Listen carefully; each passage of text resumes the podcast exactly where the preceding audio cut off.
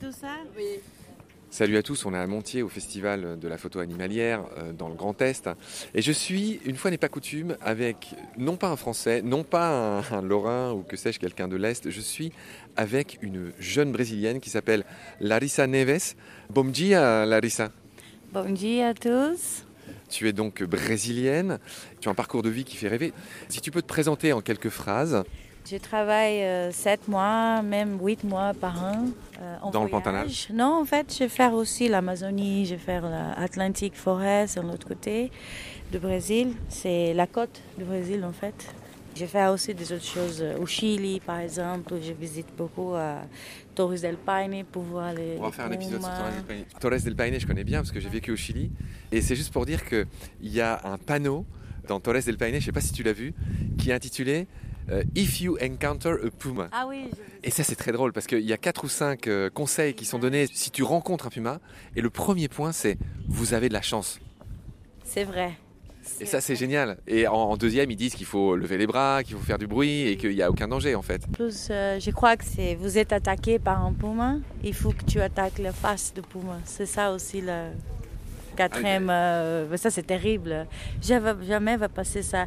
Le puma en fait, euh, euh, si tu arrives pas trop proche, et c'est lui qui arrive proche, tu bouges pas, tu fais pas de mouvement, c'est tranquille, il va juste passer devant, à côté euh, de toi et rien va passer. Oui, le, le puma, il mange surtout les, les fameux guanacos qui sont ces camélidés sauvages, ces cousins des lamas. Je crois le, ch- le- les guanacos que nous.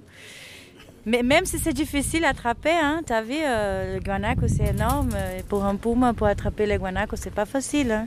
Je sais pas si vous avez vu, il a des, des- des images. euh, sur- Oui, il y a un fameux documentaire de la BBC, puis moi, moi aussi je les ai vus. euh, Même le, le documentaire à Netflix avec euh, Obama, euh, c'est ça. Il fait un très bon documentaire qui montre bien les pumas, comment ils faire euh, pour attaquer. Par exemple, si il est à côté du lac, les, les pumas ils restent, attendent. Et après, ils viennent euh, chercher le puma juste à côté du lac. Comme ça, les pumas ne peuvent pas bouger de l'autre côté. Sinon, pour le coincer. faut, faut coincer. Voilà. Tu as grandi dans le Pantanal. Explique-nous ce qu'est le Pantanal. Je suis née euh, à Cuiabá et après j'ai grandi dans une fazenda au Pantanal. Au Pantanal, c'est la plus grande zone humide du monde, très reconnue par les animaux et la biodiversité des oiseaux, des loutres, les jaguars et tout ça. Et moi, comme j'ai grandi là-bas, moi je travaille comme guide, comme je connais bien la, région. J'ai- J'aime aussi beaucoup les animaux, la nature. J'étais invitée par Objectif Nature, l'agence que je travaille avec, qui organise les voyages avec les, les clients français qui veulent aller au Brésil. Je suis invitée pour euh, venir ici et montrer les belles images du Brésil.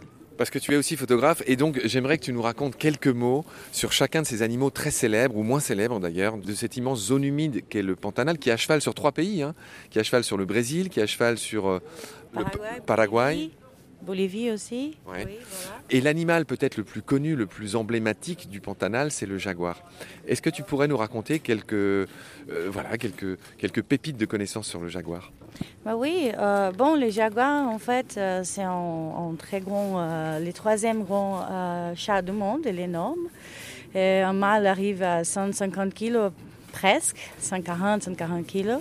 Les femelles sont plus petits. En fait, au Pantanal, les tailles du jaguar, euh, c'est plus grand parce que comme il a plus de choses à manger, comme il y a plein de, de, de caïmans, des capybares, ils sont plus grosses que l'Amazonie, par exemple. tu, tu as prononcé un mot, tu as dit le capybara, c'est- je crois que c'est le plus gros rongeur du monde. Voilà, c'est ça. Capivara, c'est le plus grand rongeur du monde, c'est ça. Qui a plein euh, au Pantanal à manger. Sauf que les caïmans aussi, a plein plein. Et c'est ça que les jaguars euh, préfèrent à manger aussi, si c'est possible, parce que comme les jaguars euh, nagent bien, ils aiment être dans l'eau. C'est plus facile pour chasser, pour attraper euh, les caïmans. Donc euh, les caïmans, en fait, c'est les, les favori de- du jaguar. Et nous, qu'est-ce qu'on fait? On travaille avec la conservation. Le tourisme, en fait, c'est la clé de conservation parce que c'est le tourisme qui arrive au Brésil pour euh, prendre les photographies et, profiter les animaux. Ça fait aussi la conservation parce que tous les gens qui avant à travailler, par exemple, par les fermiers qui gagnaient l'argent pour tuer les jaguars, par exemple, parce que les jaguars, des fois, c'est un problème. Il attaque le bétail Voilà. Avant, on avait euh, beaucoup de problèmes avec ça. Aujourd'hui, on a changé ça avec le tourisme parce que les mêmes, euh, les mêmes euh, personnes qui travaillaient avant comme cowboy, le même gars qui avait tué les jaguars pour d'argent, aujourd'hui travaille comme pilote de bateau, sa femme travaille dans les hôtels. Donc la conservation arrivée avec le tourisme, et... parce que les jaguars, c'est très important pour nous.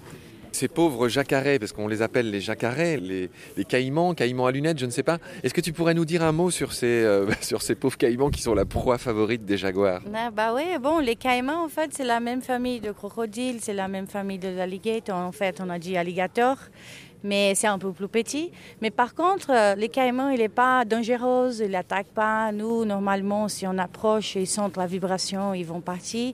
Les caïmans, il y a aussi partout au Pantanal. C'est le caïman aussi qui fait l'équilibre avec les, les, nourritures dans l'eau et tout ça. Donc, euh, il mange des poissons.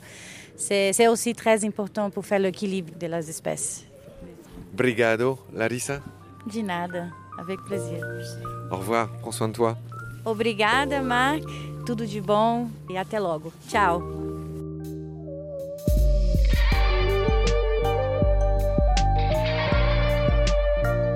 C'est la fin de cet épisode. Merci de l'avoir suivi. Pour continuer, nous avons besoin de votre soutien. Et vous pouvez nous aider simplement, en quelques clics et gratuitement.